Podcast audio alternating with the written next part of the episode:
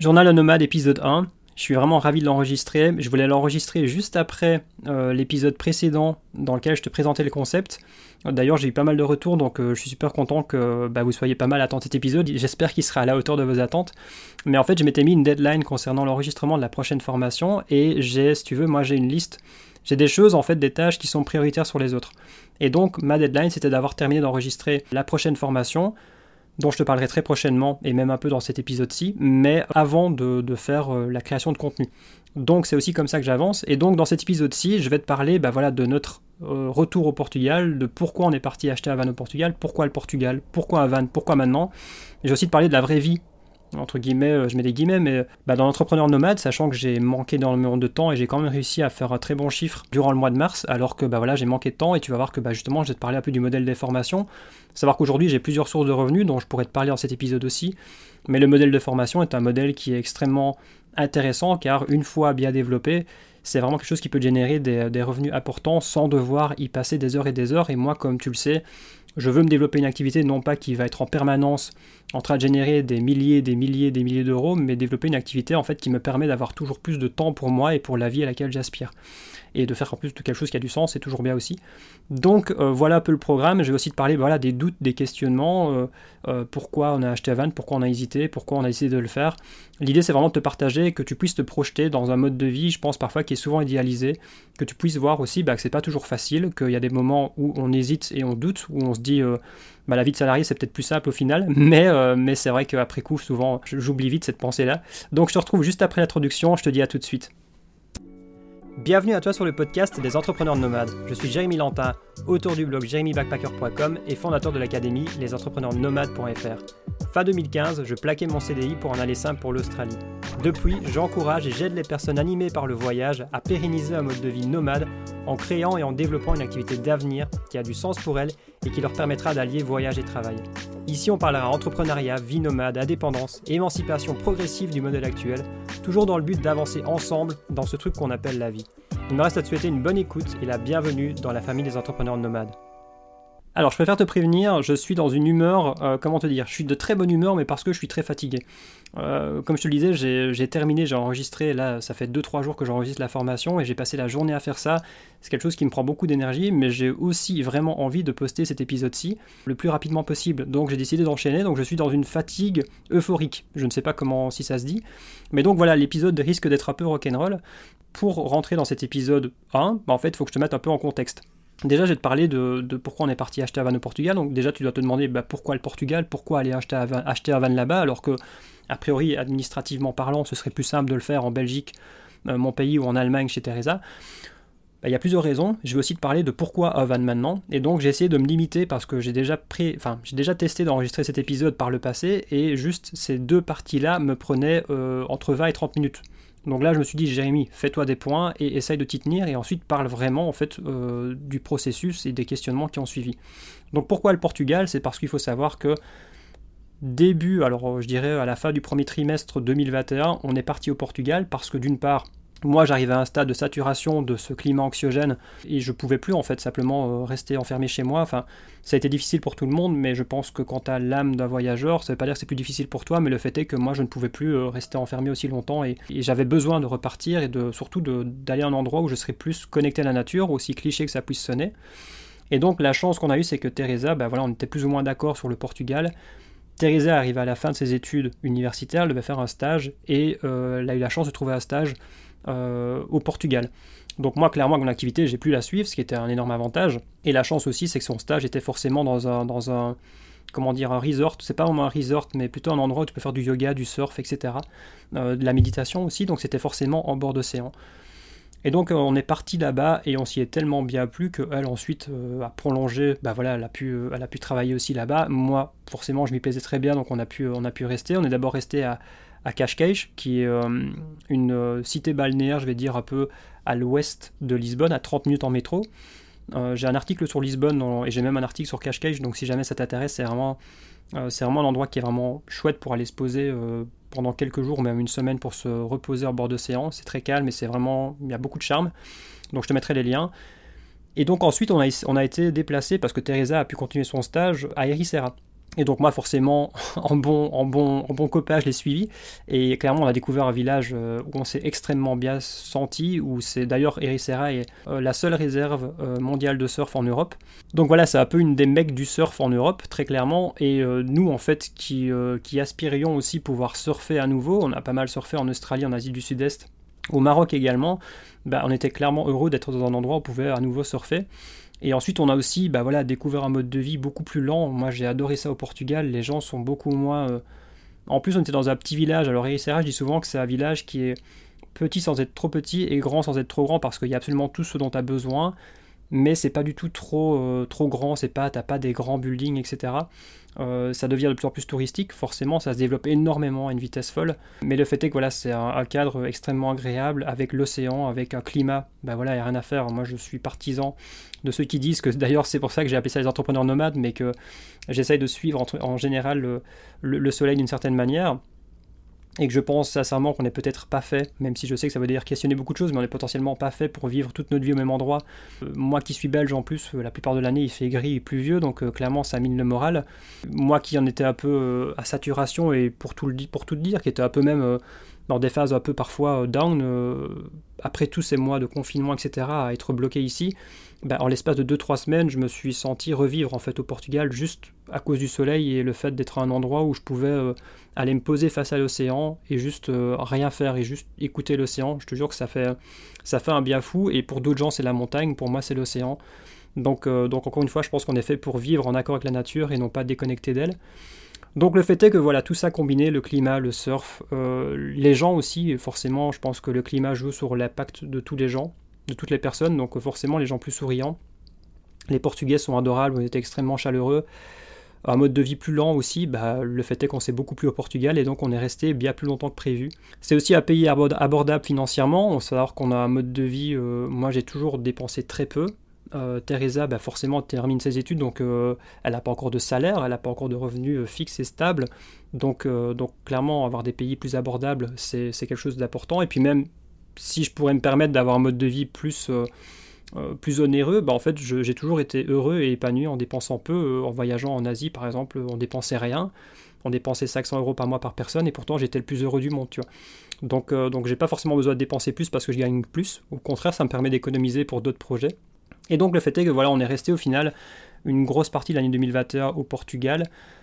On est rentré pour les fêtes fin 2021, chacun dans nos familles. Donc euh, moi je suis rentré en Belgique et en Allemagne le temps un peu d'un mois ou deux, le temps un peu de, voir comment la situation euh, Coco allait évoluer et voir aussi euh, bah, nos proches tout simplement.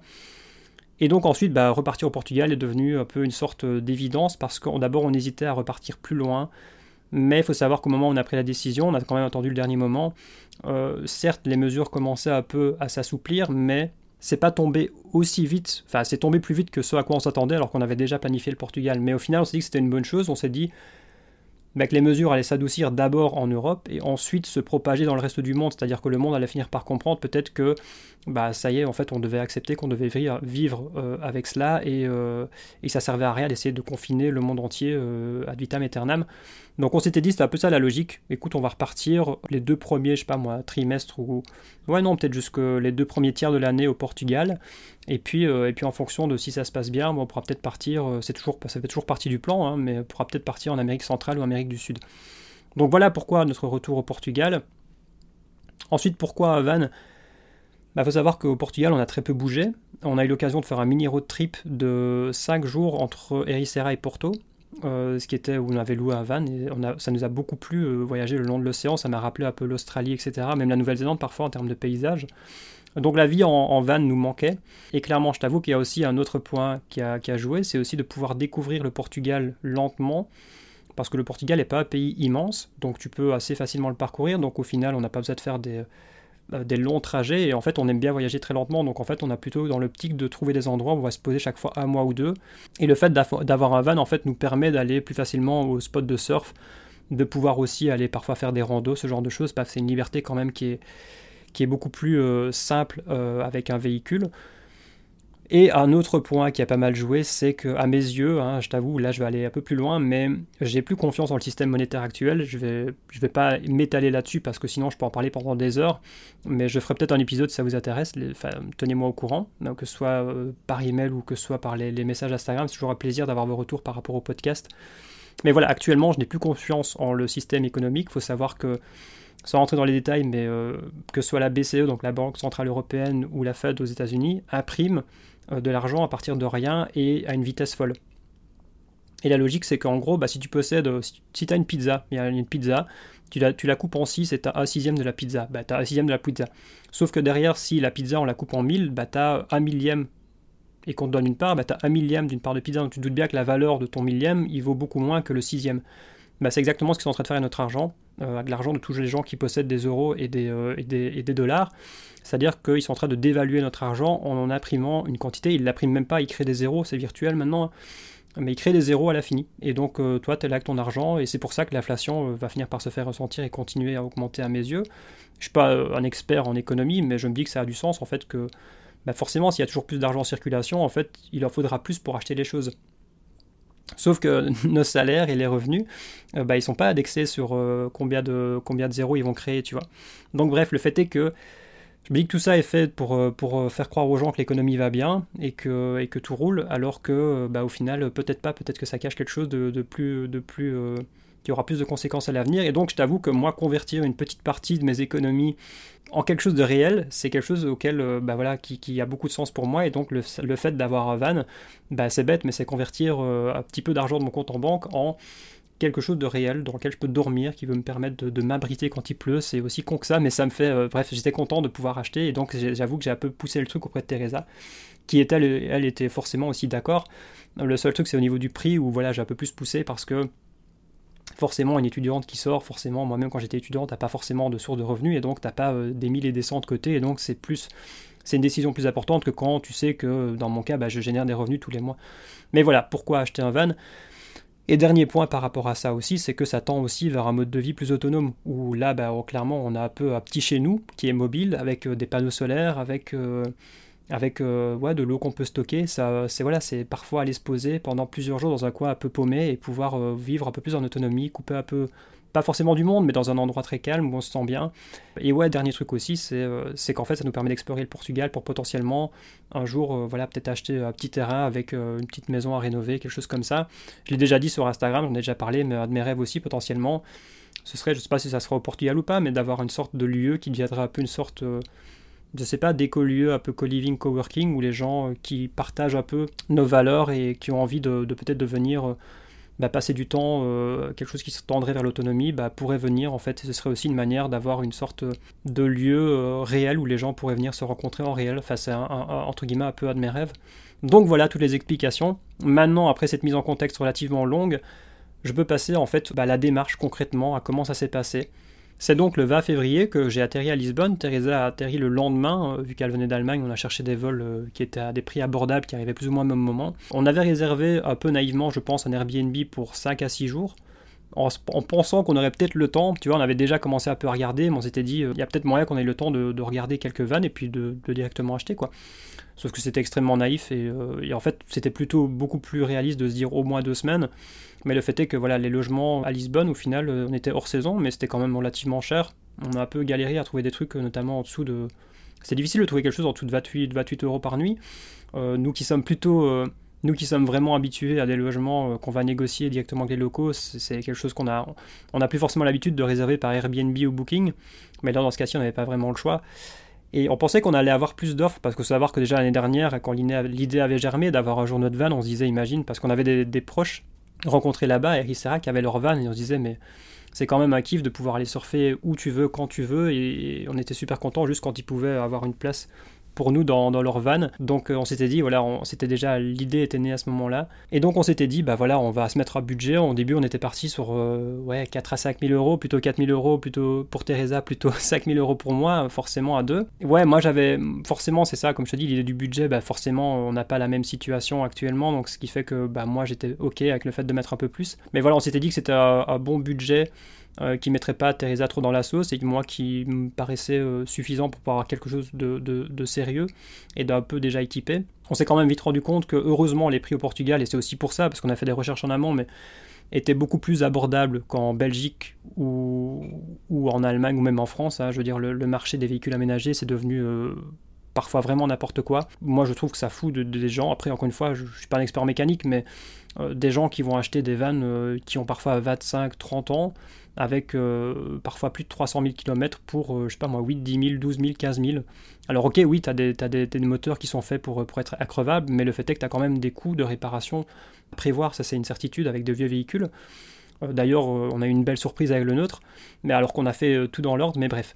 Donc le fait est, voilà, on était parti sur un petit budget comme ça, en se disant, il y a moyen de trouver un petit van discret. Pourquoi discret? Bah Parce que je considère que, bah, tu vois bien que les modes de vie alternatifs, c'est plus vraiment à la mode, hein. euh, c'est plutôt l'inverse, c'est plutôt la restriction de liberté qui est à la mode en ce moment. Donc, euh, et puis même au Portugal, on, savait bien qu'il y avait déjà eu des lois qui étaient vraiment très limitées pour, euh, pour les gens qui, qui voyageaient ou qui vivaient dans leur véhicule. On voulait absolument pas un gros camping-car. Euh, on voulait un truc discret qui pourrait nous permettre d'aller nous planquer facilement, mais d'avoir en même temps un minimum d'espace à l'intérieur. Et c'est clairement ce qu'on a trouvé. On a trouvé un Mitsubishi L300. Donc comment on a fait nos recherches? Bah, Simplement, il y a un site qui s'appelle olx.pt, qui est un peu le bon quoi si tu veux portugais. Il y a forcément Facebook Market aussi qui marche bien. Et puis sinon, parfois un peu du bouche à oreille. Mais donc voilà, en fait, on avait pas mal scruté le marché déjà l'année dernière, mais même avant de partir pour avoir un peu une idée des prix. Une autre chose qui nous avait poussé en fait à acheter un van au Portugal, c'est qu'en fait, il y a une, euh, une taxe pour apporter le véhicule si tu restes bah, plus de plus de 6 mois je crois, qui est un pourcentage de la valeur du véhicule avec un montant minimum. Et je pense que ça peut vite monter au-delà des 1000, 1500, 2000 euros, plutôt au-delà des 2000 euros. Et donc en fait c'était d'autant plus intéressant d'acheter euh, un véhicule directement là-bas avec une plaque portugaise que d'acheter un véhicule euh, sur un marché où tout est plus cher et en plus devoir payer euh, bah, un coût d'apportation important à terme. Le Mitsubishi L300, on l'a trouvé via, euh, si je dis pas de bêtises, via OLX. D'ailleurs, j'ai fait un article par rapport à, ce, chapitre A ou cet épisode A du journal La Nomade. Donc, qui verra des photos, c'est vraiment un van que j'aime beaucoup parce qu'on l'a eu, enfin je l'ai eu en Nouvelle-Zélande et quand Teresa m'a rejoint pendant un mois et demi en Nouvelle-Zélande pour le road trip, durant mon PVT, bah, c'était le même van qu'on avait. Pas aménagé de la même façon, mais euh, en fait mes voyages, mes PVT en Australie Nouvelle-Zélande m'ont quand même permis de beaucoup plus me renseigner sur bah, voilà, les, bons véhicules, les bons constructeurs, les bons moteurs, euh, les choses à savoir sur un véhicule. Je ne suis pas du tout un expert, mais une bonne base, c'est de savoir par exemple que les, moteurs japonais, euh, d'origine japonaise, etc., sont en général des bons moteurs faits pour durer. Par exemple, une marque comme Toyota aussi, c'est quelque chose qui est en général très fiable au niveau des 4x4 par exemple. Et donc voilà, Mitsubishi, c'est du japonais. C'est aussi une autre règle qui est intéressante à, connaître un peu, c'est que avant les années 2000, il faut savoir que les, constructeurs faisaient des véhicules pour durer. Et après les, après les années 2000, ils ont commencé à mettre de l'électrique, du plastique, euh, beaucoup d'options. Et en fait, plus, bah voilà, plus tu commences à chipoter avec du plastique, de l'électronique et des options, bah plus tu as de chances d'avoir des problèmes et plus tu as des véhicules qui ont une durée de vie limitée. On voulait vraiment un véhicule, euh, moi, pré-année 2000. Alors en général, le mieux, c'est d'avoir quelque chose qui est pas trop loin des années 2000. Le van ici est de 1990, donc euh, c'est quand même voilà, un vieux bébé de 32 ans. Mais, mais voilà, c'est du japonais. En fait, ce qui nous a, enfin, ce qui nous a pas mal plu aussi, c'est qu'il avait que 168 000 ou 169 000. Donc c'était intéressant. En fait, ce qu'il avait, on avait aussi pas mal d'historique. Tout ça, voilà, c'est les détails que je donne dans, dans l'article. C'est plus intéressant pour ceux que ça intéresse.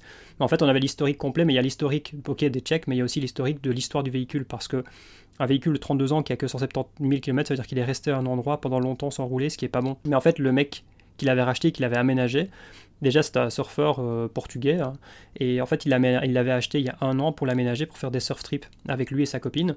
Et en fait, il l'a racheté. En fait, c'est bien aussi de savoir pourquoi la personne le vend.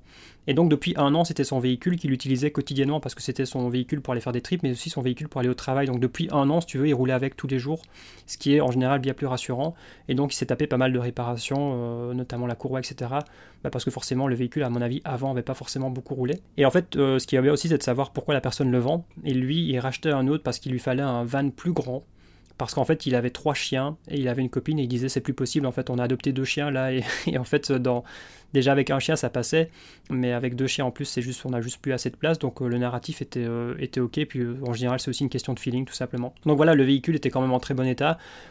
forcément, je suis pas un expert, mais j'ai moi-même bien checké bah, voilà, les, les points de rouille importants. J'ai checké aussi si le moteur sonnait bien. Forcément, tu fais un test.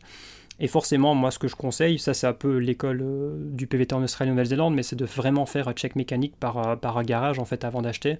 Je sais pas si c'est quelque chose d'extrêmement courant ou pas en Europe, j'ai pas forcément l'impression, mais en tout cas en Nouvelle-Zélande et en, Australie, c'est quelque chose de beaucoup plus courant. Et typiquement en Nouvelle-Zélande, ça m'a évité de faire un achat euh, vraiment pourri, où là quand même, bah, voilà, le check mécanique ça coûtait quand même, je crois, 150 dollars néo-zélandais. Mais le gars m'a dit non, si vous, achetez ça, si vous achetez ça, vous allez avoir beaucoup de problèmes dans les mois qui viennent ou dans les semaines qui viennent, donc je vous le déconseille. Et donc c'est comme ça ensuite que j'ai fini par acheter le L300 en Nouvelle-Zélande après un check encore. Donc voilà, c'est un peu une dépense, mais ça permet d'avoir euh, plus de garantie. Et donc là, pareil, on a organisé, donc le vendeur était sympa.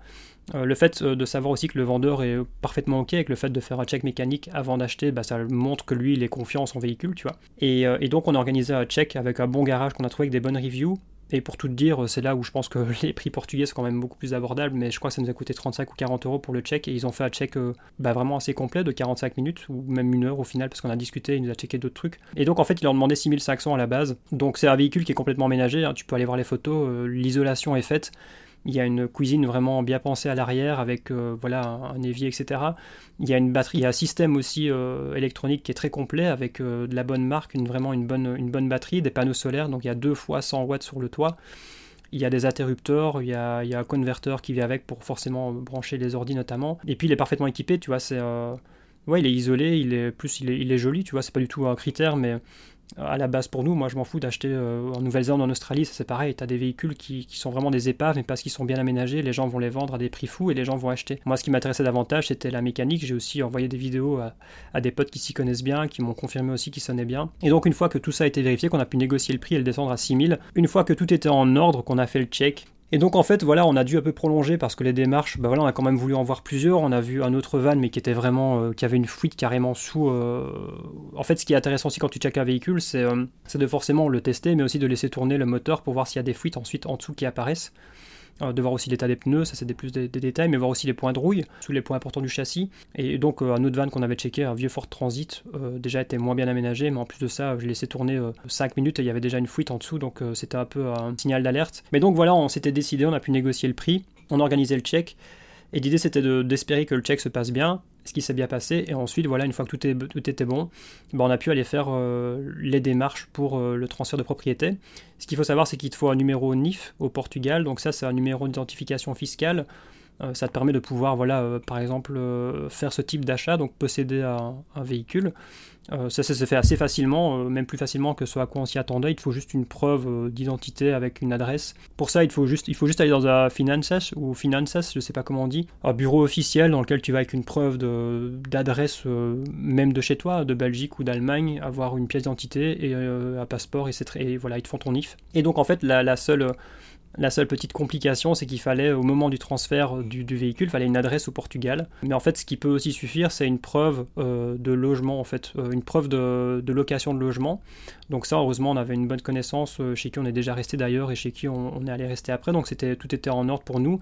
Ils nous ont même pas demandé, mais ça nous a permis de faire le transfert. Ça coûte vraiment pas grand-chose. C'était une question de 50 euros pour le transfert. Et donc ensuite, ben voilà, le, le van était à mon nom. Ensuite, on a procédé au paiement. Et ça, c'est un truc qui m'a un peu, qui nous a pas mal choqué. Mais en fait, au Portugal, le gars nous a demandé gentiment de, payer, si on pouvait payer en cash. Donc, 6 euh, 000 en cash, euh, c'est pas forcément pratique, quoi. Euh, surtout que bah, maintenant, les banques mettent des limites pour retirer son argent. C'est là où tu vois que tu fais pas ce que tu veux de ton argent. Mais en fait, il nous a expliqué que malheureusement, au Portugal, les, je crois que les gens qui vendent des choses, qui reçoivent un virement au-delà de 500 euros, vont être potentiellement taxés dessus. T'imagines? Enfin, je, je sais pas si. Pourtant, j'en ai parlé à plusieurs Portugais qui m'ont confirmé ça, donc j'ai pas envie de dire de bêtises, donc toujours à vérifier, mais je veux dire, imagine si tu vends quelque chose qui t'appartient, pour lequel tu as déjà payé des taxes, genre un ordinateur, un appareil photo, si tu le vends, en fait, le gouvernement va te prendre une partie. Et ben, c'est potentiellement ce qui se passe là-bas. Donc, euh, donc voilà, euh, avant, avant de devoir le payer cash, on a forcément demandé aussi à des gens qu'on connaissait là-bas qui nous ont confirmé que c'était plus ou moins ça. D'ailleurs, même les Portugais savent pas trop comment ça se passe, mais donc il y a une histoire de où en fait ils sont déduits et du coup ils y perdent quoi. Ce qui est assez fou quand ils pensent. Donc euh, moi j'essaie d'appeler ma banque pour faire péter up les limites parce que retirer, retirer clairement 6000 en, à des distributeurs c'est pas facile. Mais donc voilà, bref, on a dû, c'était assez galère, mais avec, avec les différentes cartes, on a pu voilà en quelques jours pouvoir avoir la somme. Et d'ailleurs, la dernière partie, euh, j'avais même pété les limites euh, sur la semaine, donc j'ai dû lui faire euh, quand même, je crois, l'équivalent de, 1000 euros en, virement. Mais donc le fait est que ça tout s'est bien passé, on a pu faire le paiement. Il nous a montré voilà une, les dernières choses à savoir sur le van, même si voilà il nous a juste fait un récap des choses à savoir. Et puis ce qui était cool, c'est qu'il nous a vraiment beaucoup aidé dans les démarches après coup aussi quoi. Le, le gars était vraiment chouette parce que bah, même après pour l'assurance, tu vois, il nous a conseillé. Et là, pareil, il fallait aussi parfois un peu démarcher des choses. C'est pas aussi simple qu'en Australie où tout le monde parle anglais, tu vois, parfois tu as des personnes dans les administrations qui vont pas parler anglais. Mais donc voilà, l'une des priorités c'était d'assurer le van. on a pu avoir une assurance, sachant que c'était la première assurance que je prenais au Portugal. Bah, on a quand même payé, je crois, 300 euros pour l'année. Donc c'était en plus, mais bon, euh, bah voilà, c'est quand même une, évidence d'assurer son véhicule. Sinon, je crois même que c'est obligatoire, sinon tu peux pas rouler normalement. Mais donc ça, c'était un peu de la galère, un peu du stress, tu vois, pour te parler maintenant un peu des, euh, des galères qu'on a eu par la suite. Bah déjà, en fait, une fois qu'on avait le van, tous les papiers n'étaient pas forcément réglés, donc il fallait qu'on continue en étant sur la route à s'occuper de ça, à avoir différents appels, aussi parfois les, administrations portugaises sont pas les plus rapides. Alors ça, je vais pas les critiquer parce que c'est pas forcément mieux en Belgique ni peut-être pas en France, mais, mais voilà, c'était un peu, euh, un peu la galère. Et moi, en fait, de manière générale, depuis que j'étais arrivé, donc faut savoir qu'on est arrivé le 20 février et je crois que c'est le 2 mars qu'on a officiellement eu le van. Donc tout était fait, donc c'est allé quand même très vite. Et, ce qui est marrant, c'est qu'il y a un peu de délire de synchronicité où, euh, donc du coup, la première nuit qu'on a passée, c'était celle du 2, le premier réveil, c'était le 3 mars, et en fait, c'était le jour de mon anniversaire. Donc en termes de synchronicité, c'est assez fou de se dire que la vie a fait que tous ces événements, tout le fait de tomber sur ce van-là, le fait de repartir cette date-là, a fait que, imagine, le premier réveil dans le van, bah, c'était le jour de mon anniversaire, donc c'était euh, ouais, un, une synchronicité assez sympa. Et ensuite, c'est plutôt, ouais, ensuite on a décidé de monter, on a de monter vers Péniche parce qu'aussi euh, des, euh, des kiffs qu'on voulait se faire, c'était de pouvoir voir la, une compétition de surf, donc compétition mondiale de surf, donc ils font plusieurs étapes dans différents pays. Pour ceux qui connaissent un peu le surf, bah voilà, c'est peut-être une des dernières saisons, c'est sûrement la dernière saison de Kelly Slater, qui est un peu une légende du surf et qui du coup allait être là. Donc c'était vraiment euh, un vrai kiff pour nous de pouvoir aller suivre ça. Mais au-delà de ça, en fait, on était tellement euh, fatigués de toutes ces démarches-là parce qu'il faut savoir que pendant notre temps à Lisbonne, on a dû déménager une ou deux fois, enfin deux fois, et, du coup, on était vraiment fatigués. Et puis c'était beaucoup de stress aussi pour le fait d'avoir l'argent, le fait de faire les démarches, le fait, euh, le fait de prendre une décision aussi, c'est quand même pas mal de questionnements. Le fait de parfois un peu se prendre la tête parce que le prix était un peu plus élevé et que je voulais pas la forcer non plus. Euh, mais en même temps, c'était pour moi la meilleure opportunité de loin dans la région. Il n'y avait pas autant d'offres que ce à quoi on s'attendait, mais du coup, on voulait faire les choses vite parce que soit on, chaque fois on reprolongeait de quelques jours parce que tout était pris à Lisbonne en permanence et tout était relativement cher, bah, soit en fait on abandonnait l'idée du van. Et donc, euh, donc le fait est que bah voilà, c'était des périodes un peu plus de stress. Surtout moi qui en permanence était un peu frustré parce que je pouvais pas du tout travailler comme je le voulais, parce que j'avais pas d'endroit pour me poser. Tu sais, même dans les Airbnb où, typiquement on a fait, je crois, une semaine dans un camping où, où on avait une connexion internet, mais, euh, mais c'était pas du tout un endroit optimal pour travailler. Donc voilà, le fait est qu'on avait aussi des questionnements, c'est le genre de décision un peu importante aussi, de savoir, ok, on achète vraiment un van, qu'est-ce qu'on fait après ben, On verra bien. Et donc le fait de, voilà, on est monté vers Péniche pour reprendre un peu la suite de Lisbonne, on a pu quitter Lisbonne aussi, le fait d'être dans une grande ville, c'est pas vraiment notre kiff. Ben là, l'idée c'est que voilà, on a pu profiter de Péniche, il y a d'ailleurs il y a un spot qui est vraiment cool, tu peux parquer ton van et puis euh, et puis, euh, puis t'es tranquille. Et puis pour travailler aussi, ce qui était marrant, c'est qu'il y avait en général l'appel des astuces, c'était d'appeler dans les cafés et de capter la connexion, la connexion Wi-Fi de pouvoir un peu voilà prendre un, ou deux repas quand même pour euh, bah, pour pas juste aller squatter la wifi mais aussi parfois ce que j'allais faire c'est que on allait garer le van devant le café en question et vu que notre van est quand même relativement discret ça nous permettait de pouvoir travailler depuis le van enfin de moi de pouvoir travailler et Teresa avoir internet aussi euh, et, d'ailleurs, j'ai fait un appel client, ce qui était trop drôle, mais, euh, mais d'ailleurs, c'est quelqu'un que je suis depuis longtemps, donc on s'entend très bien, il a très vite compris, et puis de toute façon, l'appel s'est bien passé, mais du coup, c'était marrant de faire un peu l'appel avec un client que j'accompagne, enfin une personne que j'accompagne euh, depuis le van. Donc ça, c'était assez cocasse, mais voilà, ça permet de pouvoir continuer à travailler un minimum. Et du coup, c'est typiquement depuis la connexion de, de ce café-là, à Péniche, que j'ai décidé d'organiser une offre un peu spéciale, tu vois, pour célébrer l'achat du van. Et c'est là où là, je voulais toucher un petit mot, tu vois, par rapport au modèle de formation, qui est aussi une, une source de revenus importante pour moi aujourd'hui. C'est-à-dire que j'avais absolument pas le temps de travailler comme je le voulais. J'étais d'ailleurs un peu frustré parce que, non pas parce que je, je, suis obsédé par le travail, mais parce que j'aime mes projets, tu vois. J'ai envie de les développer, j'ai envie de faire des choses, j'ai envie parfois de tenir un peu des objectifs avant certaines dates. Et donc j'étais assez frustré.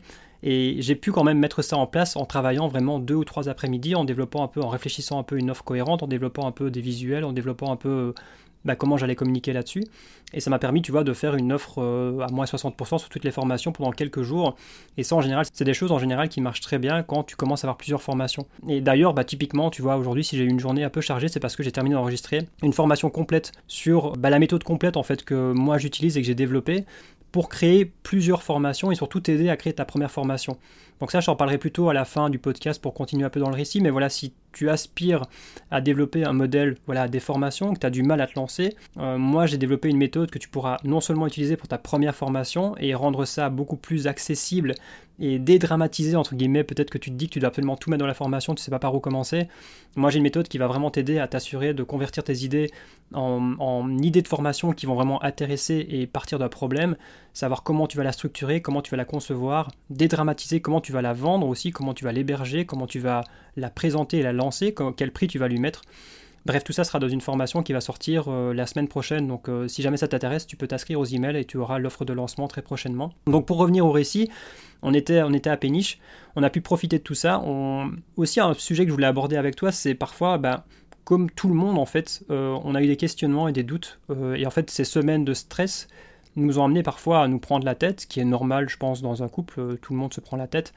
Bah parce que voilà, c'était une décision importante, parce qu'on a eu beaucoup de stress et parce que bah aussi vivre à deux dans un petit, euh, dans un petit espace, parfois il y a des périodes où bah voilà, euh, tu as envie un peu d'être plus seul et, euh, et, le fait est que dans un van, bah, t'as pas forcément le choix. Mais voilà, tout ça était temporaire parce, bah, que c'était une période voilà très stressante et voilà, c'est aussi pour te dire que bah, la vie, la vie nomade, bah là aussi ces périodes de stress, ces périodes de, c'est pas que Instagram, c'est ça que je veux dire aussi. Heureusement, il y a des gens qui voilà qui partagent de plus en plus les moments un peu de, de bas mais euh, bon, ces débats, on va pas forcément se plaindre, c'était des questionnements parce qu'on venait d'acheter Havane au Portugal, mais le fait est quand même que c'est pas tout rose tout le temps et que chaque mode de vie a ses, avantages et ses inconvénients. Ce qui était encore plus difficile, c'est qu'au moment où tout commençait à se calmer, parce qu'aussi on devait courir un peu à gauche à droite pour euh, parfois résoudre. Enfin voilà, c'est aussi ce qui nous a un peu stressé, c'est qu'on a dû parfois résoudre deux trois trucs euh, dans l'aménagement. Euh, notamment le, un truc électrique, mais qu'on a appris à. Tu vois, c'est ça aussi que j'aimais bien dans le fait d'acheter un van au final, c'est de pouvoir en fait réapprendre à faire des choses par nous-mêmes. Donc on a dû résoudre deux trois problèmes euh, électriques en, ayant, en achetant des câbles, en refaisant des connexions, etc.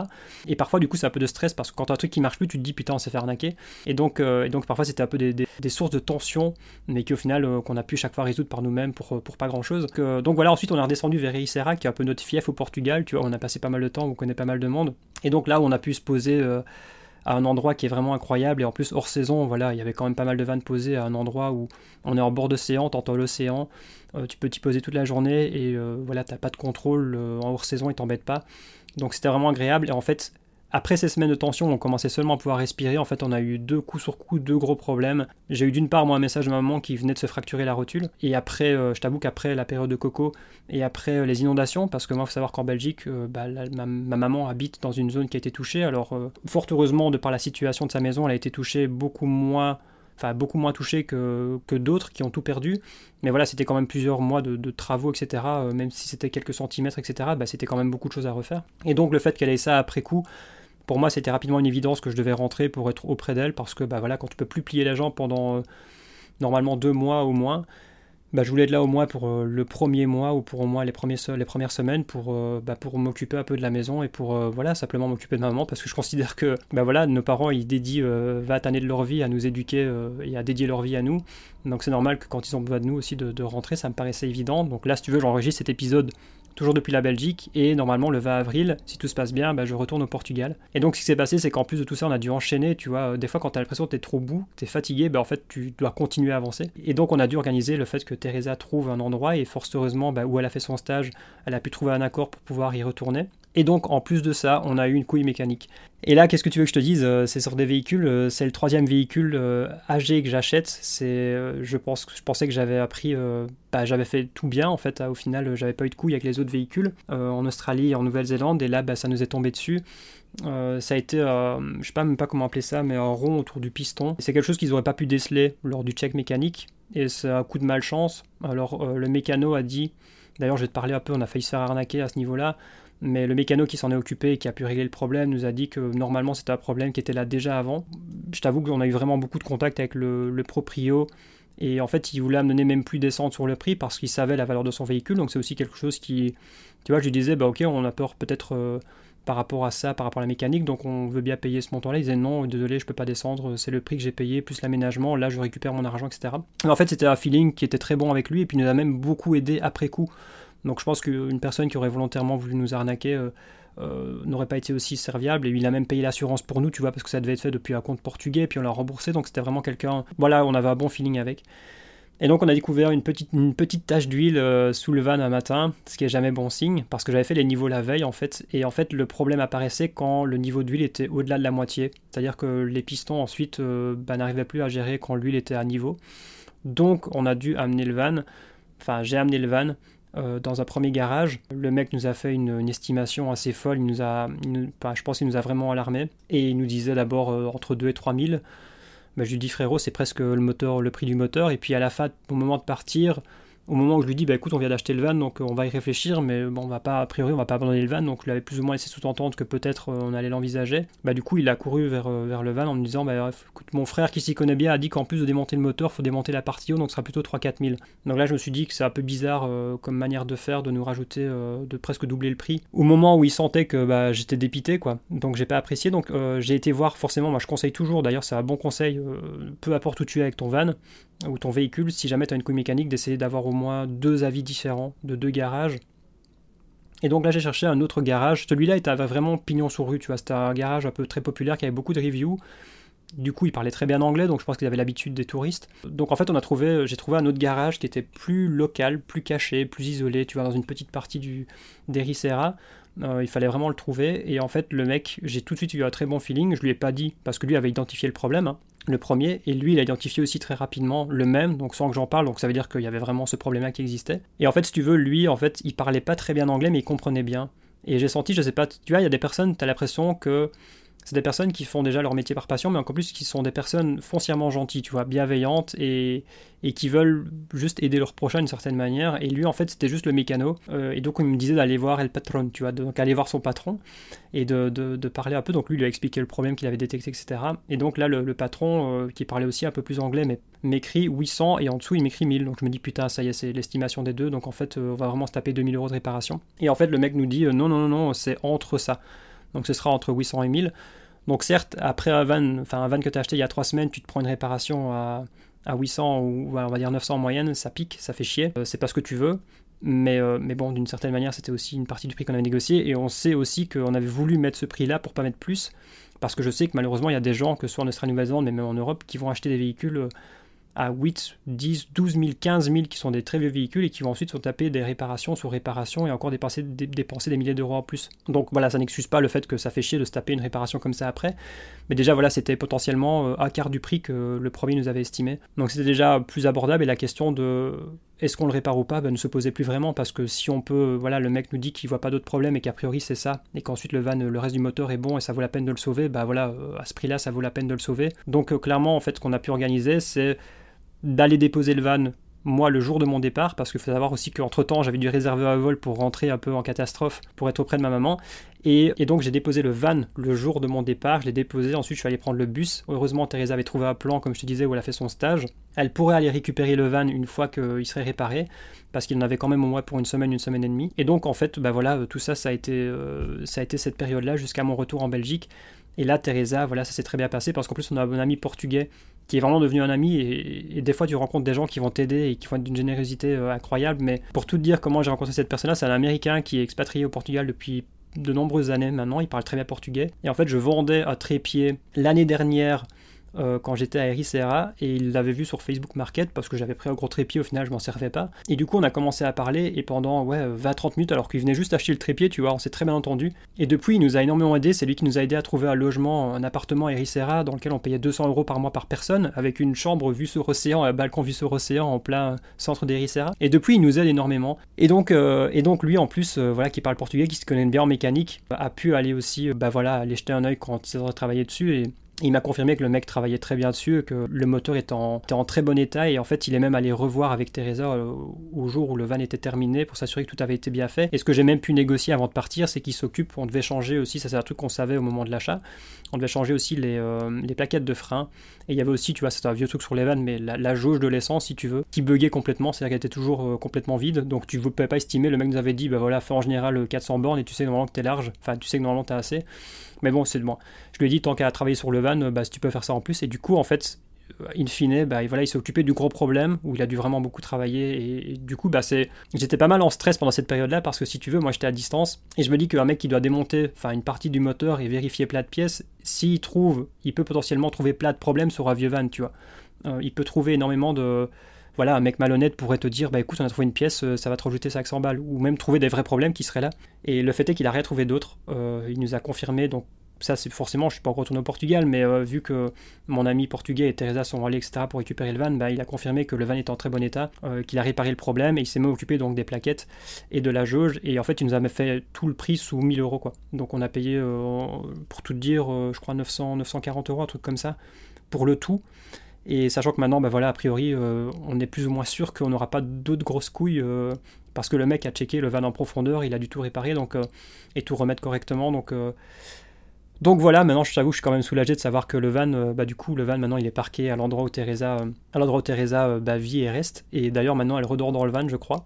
du coup, ça lui fait un peu réduire le prix qu'elle paye, même si elle peut travailler un petit peu là-bas, faire du bénévolat, je sais plus exactement quel est son accord, mais, mais voilà, tout est bien, qui finit bien, c'était beaucoup de stress je t'avoue. Et puis, euh, je t'avoue aussi, le fait d'être rentré en Belgique m'a permis de pouvoir mettre un gros coup sur le podcast, sur le lancement du podcast, sur le fait de développer cette formation dont je te parlais. Et voilà, maintenant, je suis quand même super content de pouvoir repartir prochainement. Euh, je sais que vous avez été pas mal à me poser des questions sur ma maman, mais oui, son rétablissement se passe bien, elle va très bien. Mais ça lui a quand même fait plaisir, et moi, ça m'a fait plaisir aussi d'être là, de pouvoir rentrer. Donc voilà, c'était pour te parler un peu de cet épisode-ci de tous les aléas, tu vois, de, cette vie-là aussi, euh, même si, comme je te dis, je, ouais, je parle souvent d'un mode de vie un peu alternatif, mais tu vois que, bah voilà, dans le monde qui est le nôtre actuellement, il n'y a pas de mode de vie euh, parfait. Euh, mais c'est vrai que tu vois une phrase que Teresa m'a dit qui est extrêmement vraie, mais c'est elle, elle a jamais été habituée à posséder, des choses qui ont beaucoup de valeur et elle dit putain, mais en fait quand tu possèdes, c'est pour ça que j'aime pas posséder des choses de valeur, c'est parce qu'en fait ça te génère beaucoup plus de stress et ça te génère beaucoup plus de tracas. Alors que qu'au final, quand t'as rien, façon de, façon de parler, quand tu possèdes presque rien, bah en fait, tu as moins de tracas, tu as moins de soucis. Et je trouve que c'est extrêmement vrai. Et donc, dans une société où on nous pousse à toujours plus acheter, consommer, et avoir des choses toujours plus chères, bah, c'est vrai que ça a beaucoup de sens euh, au final. Moi, je me rappelle en Australie, euh, ou même en, Asie, par exemple, là où on avait vraiment rien, on avait juste vraiment littéralement rien, et ben on était extrêmement heureux et on n'avait pas besoin de grand chose. Donc ouais, euh, le van ça a des avantages, mais ça aussi, euh, voilà, c'est aussi quelque chose, euh, surtout un vieux van, bah, sache que si tu pars là-dessus, bah, c'est aussi au moindre bruit parfois sur les vieux vans qui ont tendance à faire plus de bruit. Surtout au début, bah, tu vas un peu stresser. Mais voilà, j'espère, je touche du bois en tout cas que maintenant on est bon pour le van. au final, bah voilà, ça nous est quand même revenu. bah, au final, on considère que voilà, on a plus ou moins acheté le van 7000 et pour tout dire, en fait, on n'est pas sûr à 100% de si on va le garder ad vitam aeternam ou si on décide de le revendre avant de partir en Amérique centrale ou du Sud. Donc ça dépendra, voilà, ça dépendra de plein de choses, mais a priori, voilà, on l'a quand même acheté à bon prix hors saison, donc si on décide de le revendre par exemple en, haute saison en été, on pourrait normalement assez facilement récupérer euh, et même peut-être le vendre un peu plus cher, mais ça encore une fois, on verra un peu les options, on verra le marché à ce moment-là, mais pour le moment, on est très content d'avoir un van pour explorer le Portugal et aller explorer un peu l'Algarve, et puis potentiellement regarder un peu des terrains un peu à gauche à droite. Donc voilà tout, tout, ce que je voulais te dire, et voilà aussi une des conclusions, c'est que bah, moi je t'encourage à développer une activité qui va être au service de ta vie et qui va te permettre aussi de, surtout économiser du temps. Euh, c'est vrai que les, entrepreneurs aujourd'hui ont tendance à, énormément bah, mettre en avant le fait que tu vas pouvoir être plus libre parce que tu vas gagner plus d'argent depuis n'importe où. Mais c'est vrai qu'il y a quand même une tendance qui se dégage, c'est que bah, j'ai l'impression que beaucoup d'entrepreneurs à succès, je mets des guillemets, mais en fait dédient leur vie entière à leur, euh, à leur nouveau taf. Et encore une fois, chacun a sa manière de faire et chacun a sa manière de, tu vois, de, voir du bonheur. Moi, bien sûr que j'aime ce que je fais, mais si tu veux, j'ai pas envie, euh, j'ai pas quitté le mode de vie salarial pour passer deux fois plus de temps derrière un PC. J'ai envie de pouvoir parfois avoir des mois où je vais beaucoup moins travailler parce que le surf va être bon, parce que bah, j'ai plus envie d'être sur les écrans. Et le fait d'avoir notamment développé ce modèle de formation, je trouve que c'est une, opportunité incroyable et qui s'applique à n'importe quelle thématique. Donc si jamais c'est quelque chose qui pourrait t'intéresser, que tu as déjà réfléchi, moi, je suis convaincu qu'en fait, si tu regardes le marché américain, en général, il a 5 à 10 ans d'avance sur, euh, sur le marché euh, francophone, dans le web marketing, mais à peu près dans tout. Et tu vois qu'en fait, là-bas, le modèle des formations et des cours en ligne, il continue d'exploser, en fait, dans toutes les thématiques. Donc, en fait, je pense qu'on est encore très loin d'avoir atteint une sorte de saturation, on est encore très loin. Et même si tu dis peut-être que des gens ont déjà commencé sur ta niche, il y a toujours une manière différente de faire les choses. Et moi, j'ai développé une méthode euh, qui est la mienne, qui est un mix entre faire voilà, des formations qui vont être plus courtes, mais quand même très concrètes, mais de faire ça plus ou moins, pas, tous les mois, tous les deux mois. Et ça me permet de trouver une sorte d'équilibre, de pouvoir régulièrement ben voilà, euh, alterner entre des nouvelles offres, alterner entre parfois des promotions.